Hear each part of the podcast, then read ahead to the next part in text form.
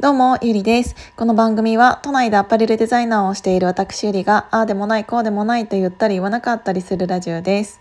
えっ、ー、と、今日は5月の11日、うんと、私が、えっ、ー、と、西のサロンに入って、えっ、ー、と、ちょうど1年ぐらいかな。えーと、私は、うん、西野さんが作ってくれた、えーと、鍵アカウント同士でフォローするっていうツイッターの中で主に、えーと、SNS をスタートさせたんですけど本当にそれまでは SNS っていうものに、えー、から離れたいって思っていた人間なのね。あの Facebook も Facebook が出た当時ぐらいに登録はしたけどその時はそんなに何て言うんだろうインターネットというものにうーんとらわれたくないというか自分の個人情報をそんなにかなんか垂れ流したくないっていうのとかもいろいろあったし、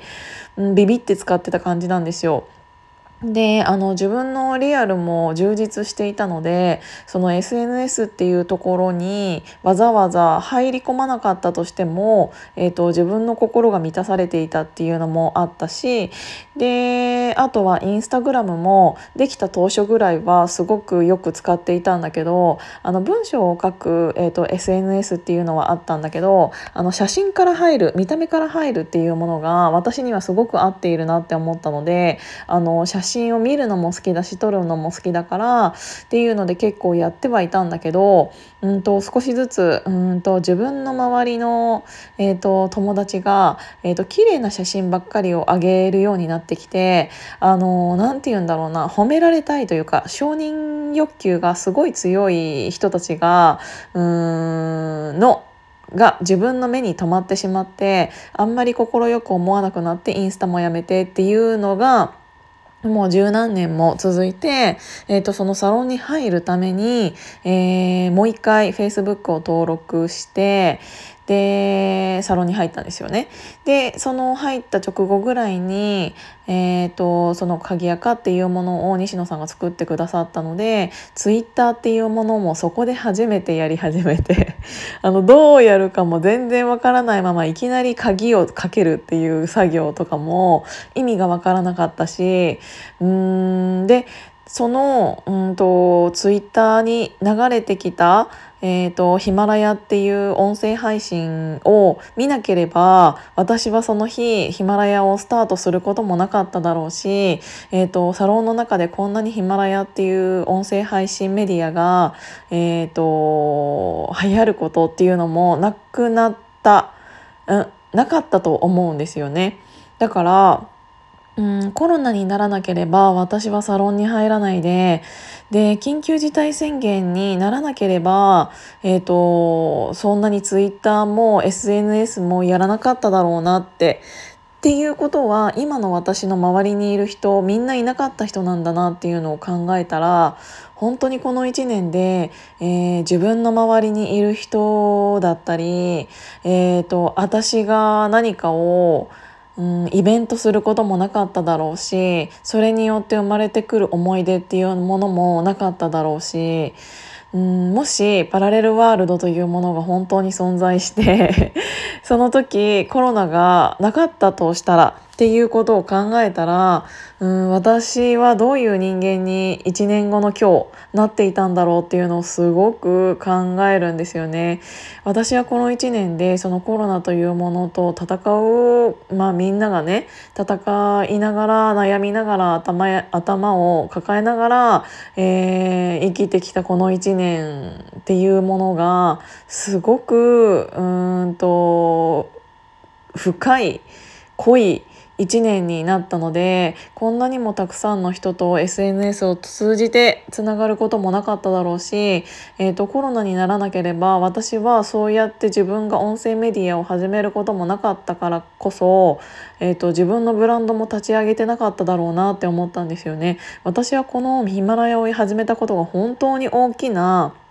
うん、天気で自分の意見とか自分の考えっていうのを誰が聞いているかもわからないこの音声メディアに載せることで知らないうちに自分という人間のうんキャラクターっていうのをこれ聞いていただいている皆さんが作ってくださってで私と初めましてをする前に私の、えーと、キャラクターっていうものを知ってくださっているっていうのって本当に大きな武器だったし、えーと、それによってうんと自分の頭がうん簡潔になってクリアになって。うんとやるならもう今しかないなって口に出すことで頭の中にあることを言葉に出すことでこんなにも頭の中が整理されて自分のやるっていうことに対しての背中を自分の言葉で押しているっていうことがこんなにできたんだっていうのも初めて知って多分それをしなければ自分のブランドっていうのももちろん作っていなかっただろうし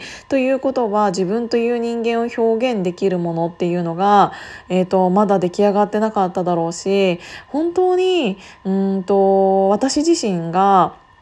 今これを聞いていただいている人からしたら、えー、嘘でしょって思うかもしれないけどうーん行動できない人間だったんですよね。頭の中でこうだったらいいなこういうのやりたいなっていうのはすごく普通の人よりもたくさんあったはずなのにそれを、えーと、石橋めちゃくちゃ叩いて渡らないっていう、えーと、性格だったので、えーと準備をめちゃくちゃしようとして結局うん、準備で疲れてしまって何をやったらいいか分からなくなって結局その橋渡らないで生きてきた人生だったんですけどうん本当にこの SNS だったりそうやって自分のこういう配信を聞いている方の面白かったよとかいうそういう一つ一つの小さい言葉に支えられて自分っていう人間がどんどん成長していってこの1年で自分はめちゃくちゃ行動力のある人間になったんですよね。なんかこのうーん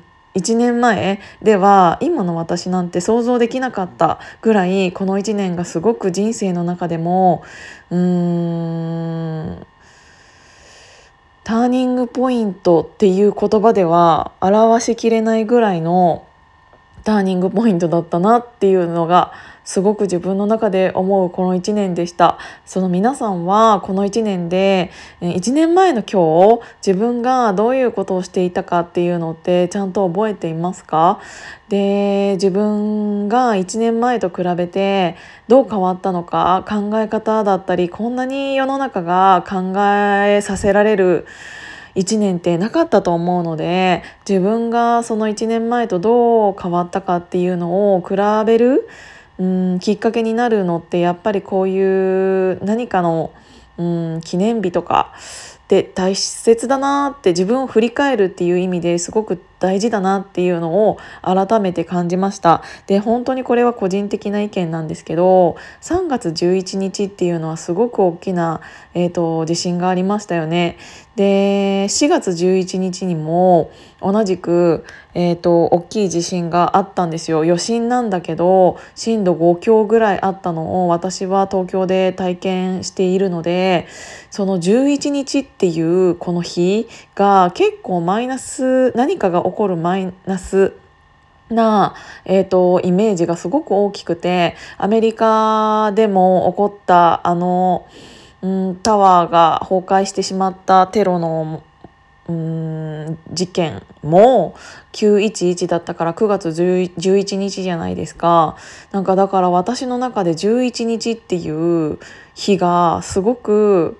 来るのが怖い日だったんですけどこの鍵垢が始まったのが5月11日っていうことであの唯一5月の11日だけが私にとってはすごく大事な日になったんですよね。なのでうんといろんな何て言うんだろうことを考えるうん日になりました。なりましたってまだ午前中だけど。うん、っていうのでうーん今日はそんな感じかな。あの私がこの、まあ、1年って言っても7月5日に始めたのでこの音声配信はまだ音声配信としては1年経っていないんですけどこんなにもたくさんの方に、えーと、聞いていただいて聞き聞き続けていただいて自分が、えーと、今10ヶ月もうこの音声配信を続けているっていうのが自分の中でもちょっと正直わからないぐらいあーって思う感じなんですけど。それは聞いていただいている皆さんがいるおかげです。今日も聞いていただいてありがとうございます。じゃあまたね。